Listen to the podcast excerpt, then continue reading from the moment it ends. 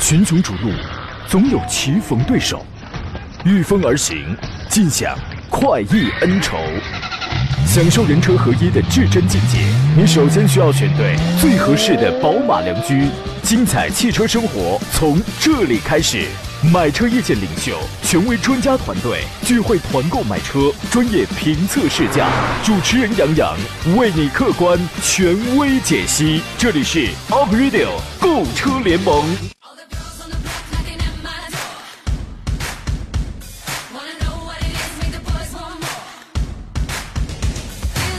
来啦，诸位，节目开始直播了，拨开厚厚的广告，欢迎在周三上午收听山东交广开发启航的 Aprilio 购车联盟，我是杨洋，在济南问候全省的汽车人朋友。这个大过节的广告也厚啊，马上要要要迎来这个小假期了，你会发现这路上堵的还没七十岁的我奶奶走路走路快呢，你知道吗？别急躁，多体谅。遇到什么事儿吧，自己多对自己默念一句“大过节的”，你会发现，就这短短这四个字啊，哎，什么事儿就都不是事儿了。提前预祝各位中秋快乐啊！为什么要提前说这话呢？因为再不说，我就得节后给您补上了。明天呢，我又得出差了哈。这个，所以说之前有听众抱怨，你说这档节目就一个主持人，这个主持人还天天还那不闲着，还这个东奔西跑的啊。所以说，咱们只能中秋假期的当天，下周一咱们再见了。到时候我准时来直播啊！放假了，我知道有人得值班是吧？你们辛苦了。刚才我听我没有那么多的广告，我最喜欢刚才青花汾酒的那个广告。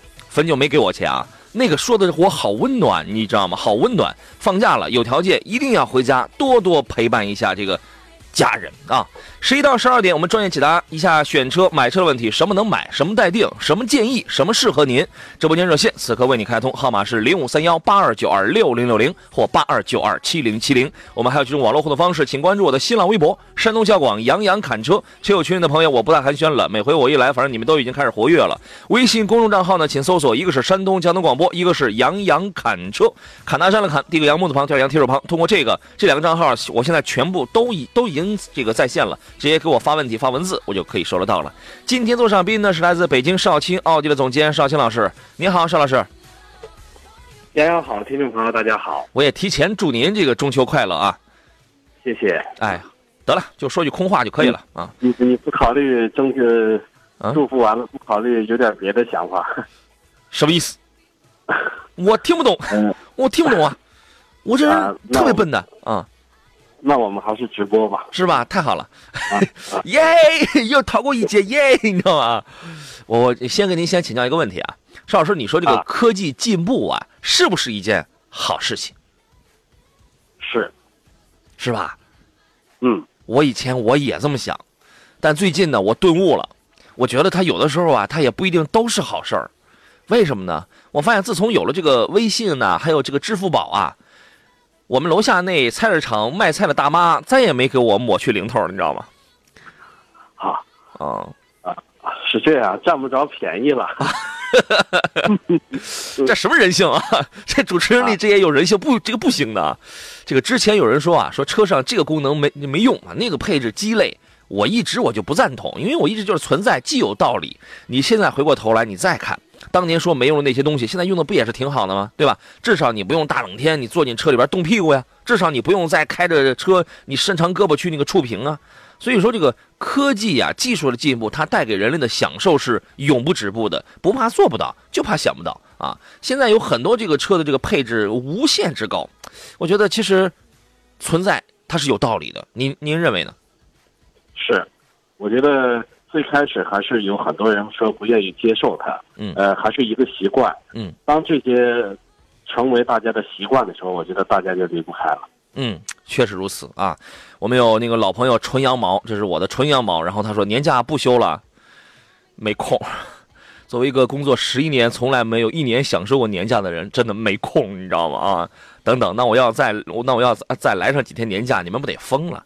给诸位留出酝酿你具体的、你关心的那些个买车、挑车、选车的具体问题。我们先来说几个昨天节目，呃，由于时间关系未尽的几个遗留问题啊。有位朋友问到的是起亚智跑，问这个车质量怎么样，可以买吗？还有刚刚上市了翼跑呢，翼跑是刚刚上市的那款1.4升的六万九千八手动、七万九千八自动的那个特别年轻的、很年轻的那个呃青春车啊。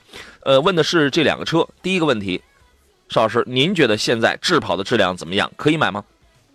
我觉得质量呢，起亚的质量一直都是算是非常稳定的吧。嗯，这个小毛病也不多。嗯，从十二万到十八九万这个价位区间呢，虽说比这个自主品牌的价格要高，配置呢也还没有自主品牌高，但实际上质量这一块，我我认为是比自主品牌要强的。嗯，它是因为新一代的这个智跑，它就出了两款车，手动挡的是十一万九千八，然后呢，那个自动挡的是十三万九千八。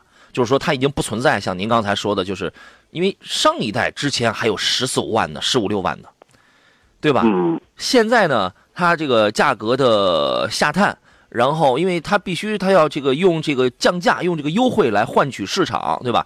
那么所以说，但是品质我觉得还是可以的。为什么？这个合资的身份，毕竟它是这个摆在这里，而且这个智跑这台车应该是全济南来第一台车，还没有挂牌的时候，我就已经评测过了。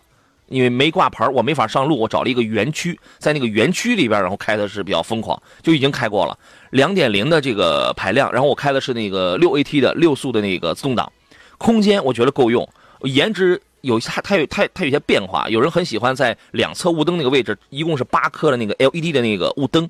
然后呢，配置方面呢，怎么说呢？你买十万左右的车上，该有的什么这个这个这个那个呃叫什么东西？Auto Hold。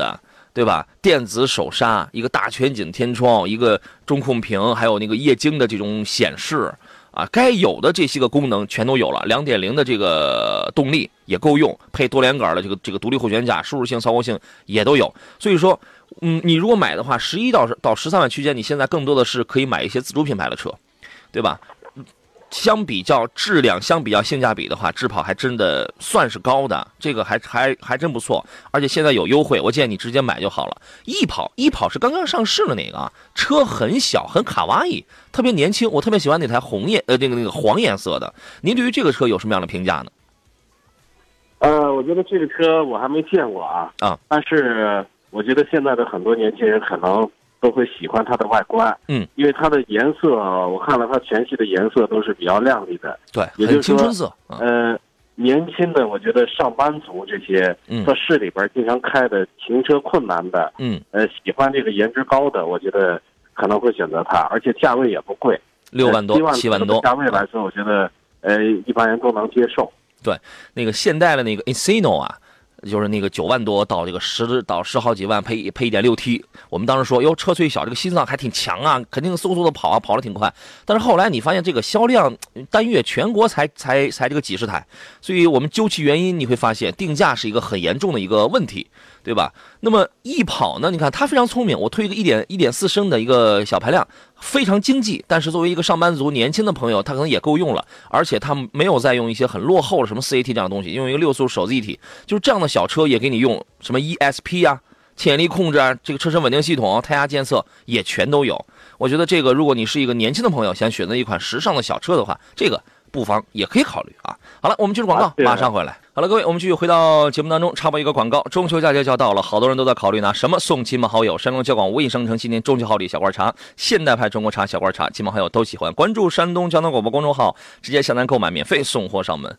我就是特别喜欢我们有听众，或者说我的个人朋友圈里的有这朋友在听着我的节目，然后他刚好在这个车上，他在听我节目的时候，用手机啪给录一段节目，然后给这个发给我啊。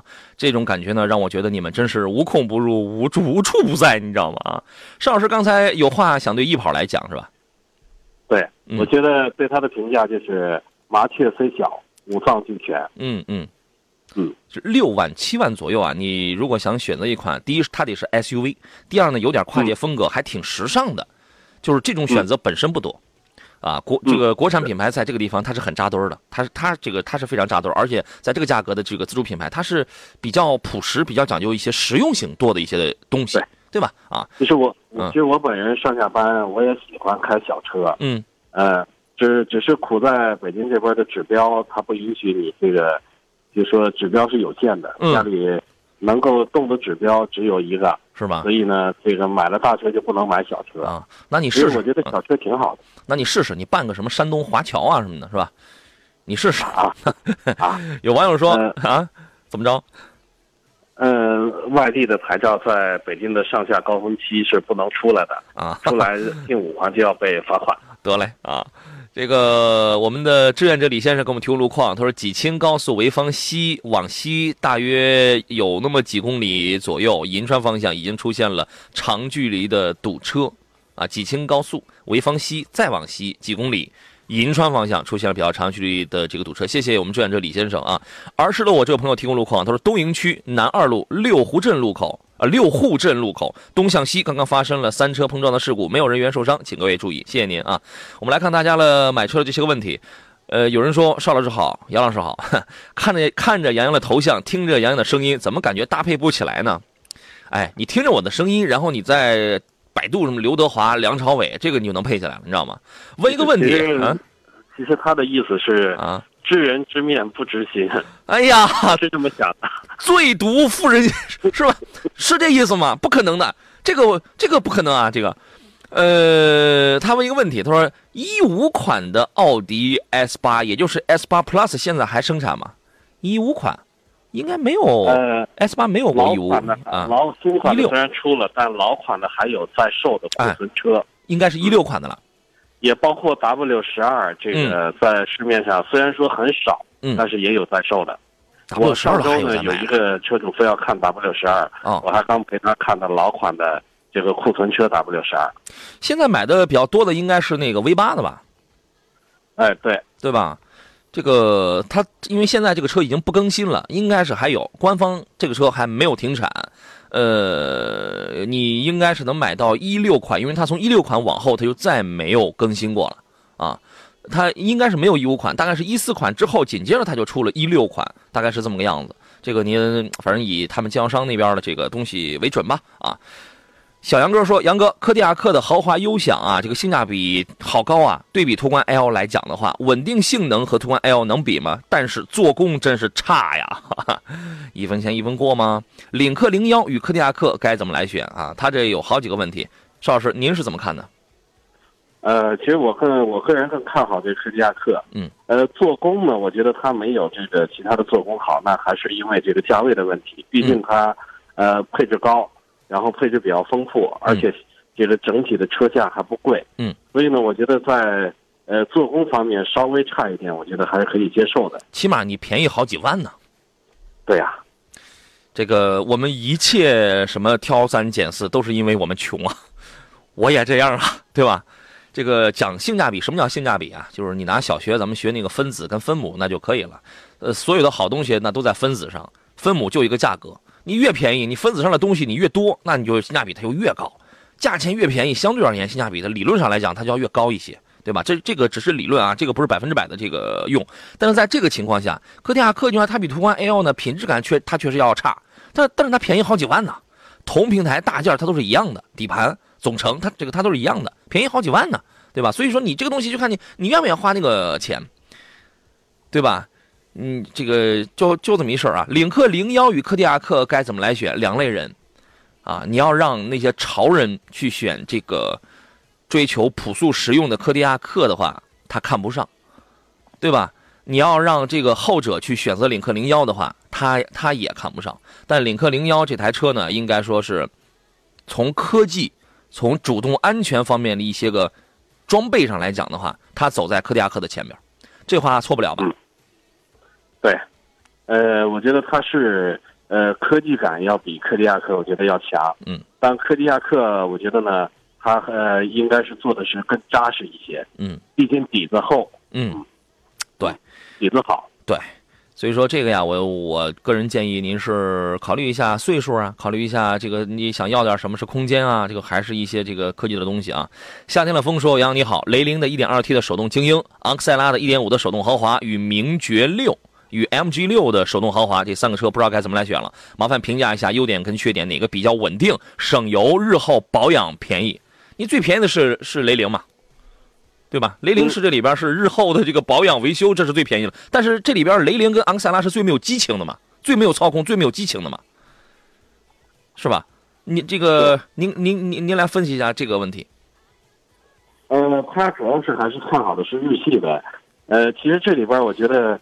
这个像雷凌了，这个包括这个昂克赛拉了，我觉得这些都是属于家用的比较实用的这个车型。呃，这些车型你要真说呃，要我给他们比个这个一二三的话，其实嗯。我个人选车，我个人是怎么看呢？嗯，我喜欢这个它的这个品牌呢比较成熟，第一，嗯。第二呢市场认可度高，就是说大家都看好这车。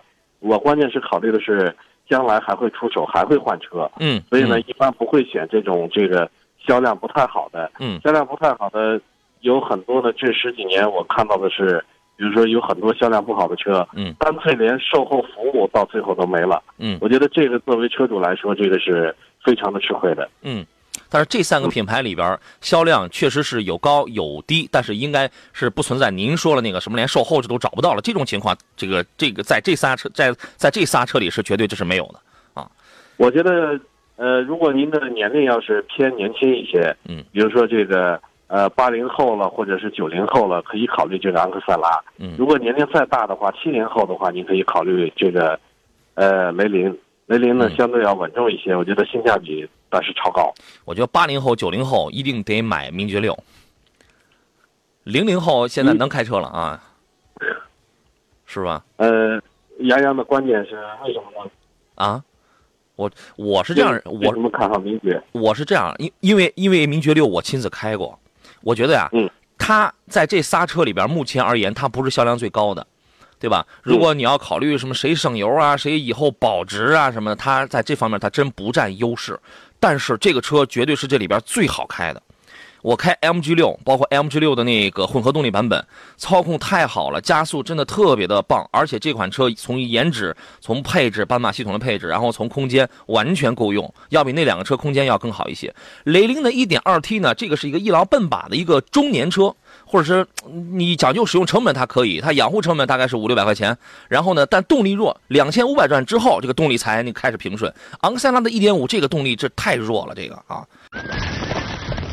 群雄逐鹿，总有棋逢对手，御风而行，尽享快意恩仇。享受人车合一的至臻境界，你首先需要选对最合适的宝马良驹。精彩汽车生活从这里开始。买车意见领袖，权威专家团队聚会团购买车，专业评测试驾，主持人杨洋为你客观权威解析。这里是 Up Radio 购车联盟。好了，诸位，我们继续回到节目当中。星期三啊，上午为您直播的 Aprilio 购车联盟，我是杨洋。剩下半个小时，我们刨去广告的话，可能剩下有二十分钟。我们继续聊聊大家关心的这些个挑车、买车的问题。遇到了想买车但是拿捏不定主意的情况下，欢迎跟我们来探讨一些专业的问题。咱们不要将信将疑，知无不言，言无不尽，言无不详，言无不实。直播热线是零五三幺八二九二六零六零八二九二七零七零。另外可以给我发微信、发微博、发 QQ，我全部所有的平台全线在线，全部开通啊。呃，今天做场宾呢是来自北京少奇奥迪的总监邵青老师，你好，邵老师。杨洋好，听众朋友大家好。刚才最后啊，就是夏天的风，然后他问的那个雷凌、昂克赛拉的1.5升，还有那个 MG 六啊，这个最后没说完。你你你最后你问了我一个问题，就是我为什么会就是喜欢 MG 六，嗯，就是因为它的这个操控。因为严格来讲，就是如果说这位听众你就追求以后我稍微的省点油，如果你在乎省差那零点三、零点四升的这个油的话，因为有的人可能一开始觉得，哎呀，我这个太在乎这个这个省油了，结果发现一年跑不了几千公里，你那么在乎干什么呀？对吧？我原来我给大家这个算过账，相比相相比而言，省油的跟费油的在一个级别上的话，你你就撑破天，你算两升油，百公里差两升油，这是撑破天了。这个一升油七块，一年跑一万公里，一年差一千四百块钱，一一个月差一百块钱，对吧？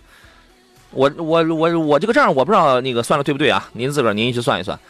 严格来讲，MG 六的对手不是那两个车，1.5T 的 MG 六的对手怎么可能是一个1.5升的 X L A 跟一个 1.2T 的雷凌啊？他一他是一直拿 1.5T 的思域来做一个对手的，对吧？我这样说，那你就很明白了啊。这个你到底是在操控和这个所谓的这个省那点东西上，你会做一个什么样的取舍？我明白的告诉给你，你自己去挑啊。我们继续来看这个其他朋友的问题了。一位网友叫做 Jinger，然后他的问题是：两位老师好，能评价一下别克威朗自吸 1.5S 那个版本吗？现在优惠四万七，啊，优惠四万七，啊，您觉得呢，邵老师？优惠四万七的话，我觉得性价比是已经非常高了。那我估计他看的肯定不是最便宜的那一款，嗯，就是最便宜的是十三万多的，他不可能优惠那么大。我估计他看的配置也相应是高配。我觉得从这个价位，如果说能买到一款这个呃合资车，这个而且这个配置要相对已经非常高的话，嗯，我觉得性价比还是不错的，嗯，而且这个车呢，克的全系车型，我觉得这几年的改款改的都非常的成功，嗯，这个从外观呢，比过去的这些外观，我觉得要漂亮很多，嗯而且确实做到车里这个隔音方面，这些这个别克的隔音做的，我觉得也非常好，这是我对它的这个嗯就是试驾以后对它的这个评价。嗯，威朗呢，应该说它是这样，它是空间尺寸非常大，排量相对小。你就你要买它之前，你要抱着这样一种心态，你花了不多的钱，你办了个大事儿。因为中国人现在，嗯，很多人他就喜欢大，对吧？哎，你抱着这种心态去的话，可以。为什么呢？因为这个价格呀，没大有说是再怎么怎么大的了。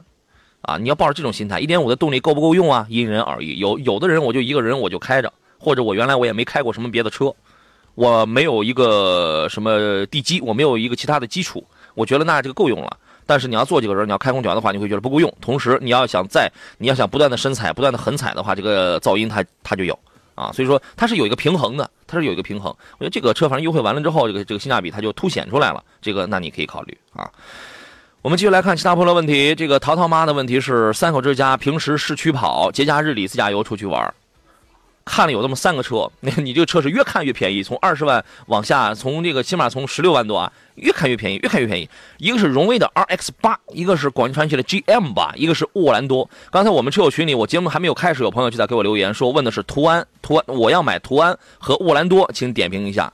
我觉得这个我们都可以放在一块儿来这个聊一聊了啊。我们先说第一个问题，三口之家平时市区跑，节假日偶尔自己自驾游出去玩，那么你有必要买一台传祺的 GM 八这样的 MPV 吗？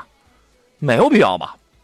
你买一个七座的 R R X 八，那我可以理解，因为你有的时候，第一它是 SUV，第二，那你备不住，那你以后还得再要孩子，那这个或者说你，那你可能要这个再带老人，对吧？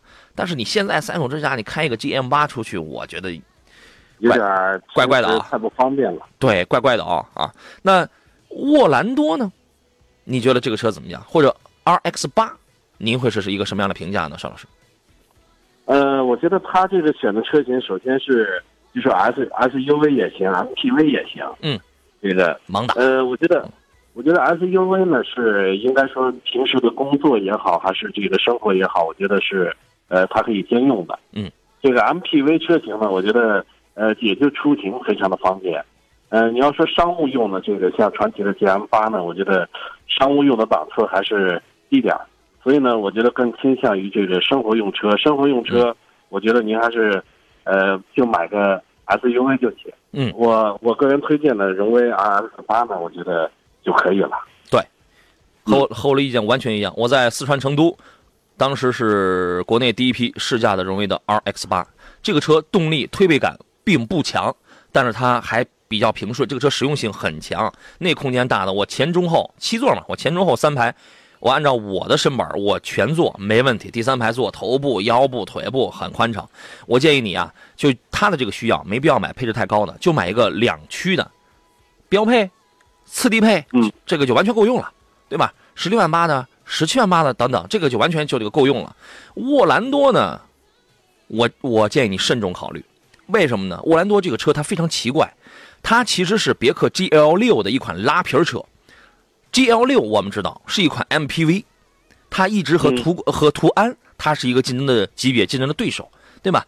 但是呢，沃兰多呢，它走了一个什么样的路线啊？就是我其实我是拿 GL 六的平台我拉皮儿过来的，但是我既像跨界车又像 SUV，但我其实我是一台 MPV，而且这么小的车我还是一七座，一点三 T 的三缸机配通用的那个六 AT。听过我之前的节目吗？听过我那汽车帮嘛？那个上个礼拜我们一直在这个这个有有那个听众投诉这个通用的这个六 AT 故障不断，问题不断，对吧？现在虽然已经是第三代了，但但你能保证它问题能能能那根除吗？所以说这是一个很奇怪的车子，你知道吗？我建议你慎重考虑，慎重考虑啊。所以说，回到刚才我们车友群里那个朋友，然后他问的是途安好还是沃兰多好？我想你听完我刚才的评论，答案你你你已经有了，踏踏实实的买途安，啊，这个至少它不会有什么大这个大的问题。两害相权取其轻的话，你有人你可能说，哎，我你你那途安你一点四 T 的那那个气囊干式双离合在拥堵的城市可能会有点这个这个这个顿挫，朋友，你那只是有点顿挫而已，两害相权取其轻啊，对吧？呃，星夜有机龟啊，祝你生意兴隆吧。他说：“你好呀，麻烦麻烦问一下，A 六 AL 的四五运动和辉昂的四八零 V 六该怎么来进行挑选？这个该怎么看？一个是 A 六 L，其实这这个是同一厂家的，就是说都是大众旗下的同平台。一个是一个是奥迪 A 六的四五，一个是这个辉昂。嗯啊，我觉得这俩车的话，要我要我自己来选的话，我一定会选这个 A 六。嗯。呃，因为花到这个价位，我觉得档次必须得有。嗯，呃，这个辉昂呢，我觉得就是因为在档次方面还是没有这个奥迪的品牌影响力大。嗯，就是所以呢，我觉得花了那个钱，我觉得虽说自己开着跟 A 六开着感觉性能各方面，我觉得丝毫不弱。嗯，但是从品牌和优势方面，我觉得还是要差一些。嗯，那台我当时试驾辉昂的时候，我开的就是那个 V 六了那个。我觉得那个它给我营造了舒适感、档次，包括后排那个舒适性，其实很多就是它整个的这个舒适度啊，要比 A 六要更好。但是呢，很多人他买车的时候，他可能会觉得品牌、品牌、品牌，对吧？你确实会觉得我开一个 A 六这个出去，这个是比较有派啊，这种对吧？这种情愫我们也非常理解，我们我们特别理解。所以说呢，这个可能。十个人里边可能真的会有不少人他会去选这个 A 六，但是你不得不说，因为辉昂现在的优惠幅度非常的大，就是你买到手的呀是一些实实在在的一些舒适性的一些东西。如果你是一个这样的人的话，你相对比较低调一点，然后同时你更愿意说，我买到的我就是这个就是我自己享受到的。你如果是这种心态的话，你可以看一下这个辉昂啊。然后再一个，他看的是四五四五 Quattro 版的那个 A 六 A 六那个车，现在其实价格也已经很低了。价格也不贵，对，为什么我不买 A 六呢？因为这俩车的价位，A 六的优惠幅度也不小。嗯，虽然说这个辉昂的这个优惠幅度大，嗯，但是 A 六的优惠幅度不比它少太多。对，也就是说这俩车花的钱差不多，配置呢，我觉得这个 A 六可能会这个比辉昂的配置会略低一些。嗯，但整体来说，呃，我觉得还是呃从品牌各方面吧，就是说 A 六其实它的质量包括保养的价格，这俩车比的话。都不是差距特别大。嗯嗯嗯，可以啊。我们插播一个广告，然后要进入今天最后一段的广呃这个音播广告了。中秋佳节就要到了，在外打拼多年的游子也该收拾行囊回家团圆了。给父母带点什么呢？山东交广微信商城给您准备了中秋好礼小罐茶。关注山东交通广播公众号，直接下单购买，免费送货上门啊。呃，我我们还可以看问题。刚才我们说完那个沃兰多的那个事儿之后，喂，哎，朋那个车友群被这个刷新掉了。啊，然后若天是他问的这个问题嘛？他说：“哦，慎重考虑，我明白了，谢谢杨仔啊。”对，呃，好了，我们进入广告吧，稍事休息，马上回来接着聊。FM 一零一点一，山东交通广播，Up Radio。来吧，咱们抓紧时间吧，还有七分钟，今天的节目结束，十一点五十四，这档节目就要进广告了。这档节目现在已经被广告给包围了。哎呀，这个这个这个这个，求放过，求放过哈。呃，许许许愿烟吧。这位网友的问题是：你好，两个孩子，四口之家，偶尔呢带老人出去玩一玩。大众的途昂跟路虎发现神行，请帮忙推荐一下。邵老师，请做出您的分析吧。途昂和路虎发现神行。嗯，两个孩子，四口之家带老人。我觉得要这俩的话，我觉得性价比更高的是途昂。空间大，呃，孩子呢，我觉得这个途昂的空间肯定要比这个神行要这个空间要好，嗯，而且后期的养护成本要更高一些，这个成本要更低呃低廉一些，嗯，呃，从买车这一块的话，我觉得话包括花钱买的配置这些各方面吧，我觉得还是途昂，呃，从实用方面更占优势，嗯。这个我觉得有有的时候有一种心理，可能有人有人有人会觉得，哎，你开一路虎比你挂一大众标开出去有有面子不啊？那你开一辉腾，那你试试，不比你开一个 那个这个几十万的这个小路虎有面子吗？所以说这个东西也不为不一样，对，不为车标论。这个说这话的意思代表这个途昂其实造的很有品质感，很威武，很雄壮，不跌分而且。就你的这个选车条件而言，很实用，很实用。你起码你不担心，你不用像开路虎那样，你这个担心它这个这个这个隔三差五的他给你出毛病，对吧？啊，那个居安思危说，两位好，URV 的 2.0T 是否可以近期入手啊？2.0T 的这个 URV，它这个它这个发动机好像没有爆出过问题，对吧？嗯，是，目前还没有。对，原来呢就是它这个价格高，啊，这个逼着三十万去了，然后现在如果有优惠的话，你可以考虑。反正之前出问题的是它 1.5T 的那一个发动机啊。李楠的问题是，两位老师好，新上市的名爵的 HS 怎么样？看配置挺高的。真挺高的，这个车我还没有试驾过啊，因为刚出来，现在还没有试驾车，你知道吗？有试驾车，我这早有了。说 1.5T 两驱动力是否够用？1.5T 那个动力应该是一百六十九还是一百六十七马力？我觉得满足正常代步应该应该没问题，因为名爵的车啊，它会调教的油门很很很灵敏，动力传递的非常早非常快。那上汽的那个涡轮增压大概一千七百转，它就开始这个这个。介入，然后逐渐输出这个这个扭矩峰值了，这个是很早的。他说主要是代步用，偶尔偶尔跑跑跑跑长途。自动挡的次低配推荐购买吗？自动挡次低配那应该是十三万九千八那个，因为这个车是十一万多起的，对吧？我觉得这个价格可以。十一万八起啊，十一万九千八起是吧？然后那它自动挡次低配那应该是是十三万多那个。您这呃这样的车您推荐吗？就是他看了这一款。我觉得呃，首先从这个一点五 T 的动力，对于一个紧凑型的。小的一个 SUV 来说，我觉得这个动力足够用了，应该够用。说一般，哎，够用了。对，如果说动力有更高的要求的话，你 真可以考虑这个 2.0T。2.0T 的话，我觉得在 SUV 里边能赶上这个车的动力的确实不多。对，这个 2.0T 的 MG HS 这个是我最喜欢的。1.5T 的，我觉得这个动力啊，你回头有试驾车的时候，你可以去这个试一试。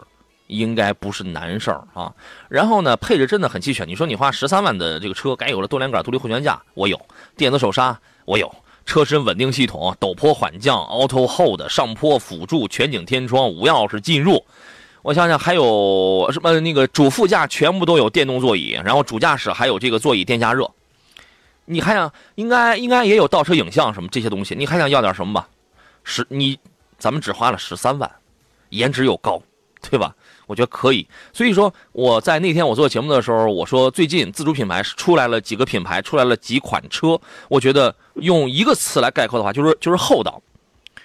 最最近不不是所有的车全都厚道啊，就是最近出来的这有那么几款是蛮厚道的，长安 CS 五五这个是算一个，然后名爵的 HS 这个绝对也算一个，你完全可以对，啊，这个厚不厚道呢？你不能说，因为有的人觉得啊，十三万我买不起，太贵了。你怎么能说它厚道？就是厚不厚道，不是它的一个取决的标准，不是说我们能不能买得起，是说对应这个价格，我们拿到的东西、拿到的性能、拿到的东西对不对等。这个来判断它厚不厚道的这么一个事儿。一位网友说：“能不能给评价一下欧拉的 iQ？它的续航里程、真实度能有多少？值得入手吗？”欧拉这是长城旗下的一个新能源品牌，这个车我还没有了解啊。邵呃，那个邵老师在北京有接触过吗？没有。这个呃，对于新车型的话，这个车我见都没见过啊。那这个那这个咱们就后头研究之后咱们再说吧啊。香料小渣说想买一个二十万以内的 MPV，有什么推荐？油耗得低得低一点的。其实它是相对的，油耗低点的艾力绅呢，奥德赛啊，可以吧？嗯，那这个价位二十万以里可买不着啥配置啊。对。然后呢，你再往下走走，那个有人看到这个那个，刚才前面那位朋友看到了广汽传祺的 GM 八，这个是十五六万的。然后呢，你在那个什么空间再稍微小一点，就是侧重于家庭使用的这种途安 A O，，这种排量本身它这个它就不大，所以说油耗不会它也高哪儿去啊。光明磊落说：“好家伙，还有一分钟节目结束啊！”李楠刚才问 HS 那位说：“谢谢两位老师的回复，中秋快乐，谢谢您啊。”呃，李呃，这个是光明磊落最后一问吧？杨老师好，看了天籁和迈锐宝的 XL，问下哪个好一些？我不考虑操控，侧重使用经济性和车的质量。迈锐宝是不是干式双离合？迈锐宝是六 AT 的吧？是通用那套六 AT 的。这个天籁是三 AT。哎，就它的这个什么侧重使用经济性跟车的质量的话，我你踏踏实实还是买天籁吧。天籁，我个人也看好天籁。对，居临天下说：“杨洋你好，能评价一下传祺的 GA 八吗？”我跟你讲啊，传祺的轿传传祺，你现在买的话，你 GS 四，我举双手，我那个赞同，你你可以买轿车系列 GA 八，除非这个车已经便宜的不能再便宜，你觉得跟占了一大便宜，买了这么一大车似的，不然的话，你去买吉利博瑞。你去，你要你如果真想图一个大空间的一个三厢轿车的话，在这个价位，你去买吉利博瑞啊。时间关系，我们今天就要到这儿了。再次感谢邵青老师来做客，提前祝您节日快乐，咱们就节后再见喽。再见。嗯，也提前预祝电摩前的所有朋友中秋快乐。我是杨洋，中秋节当天星期一，咱们再见。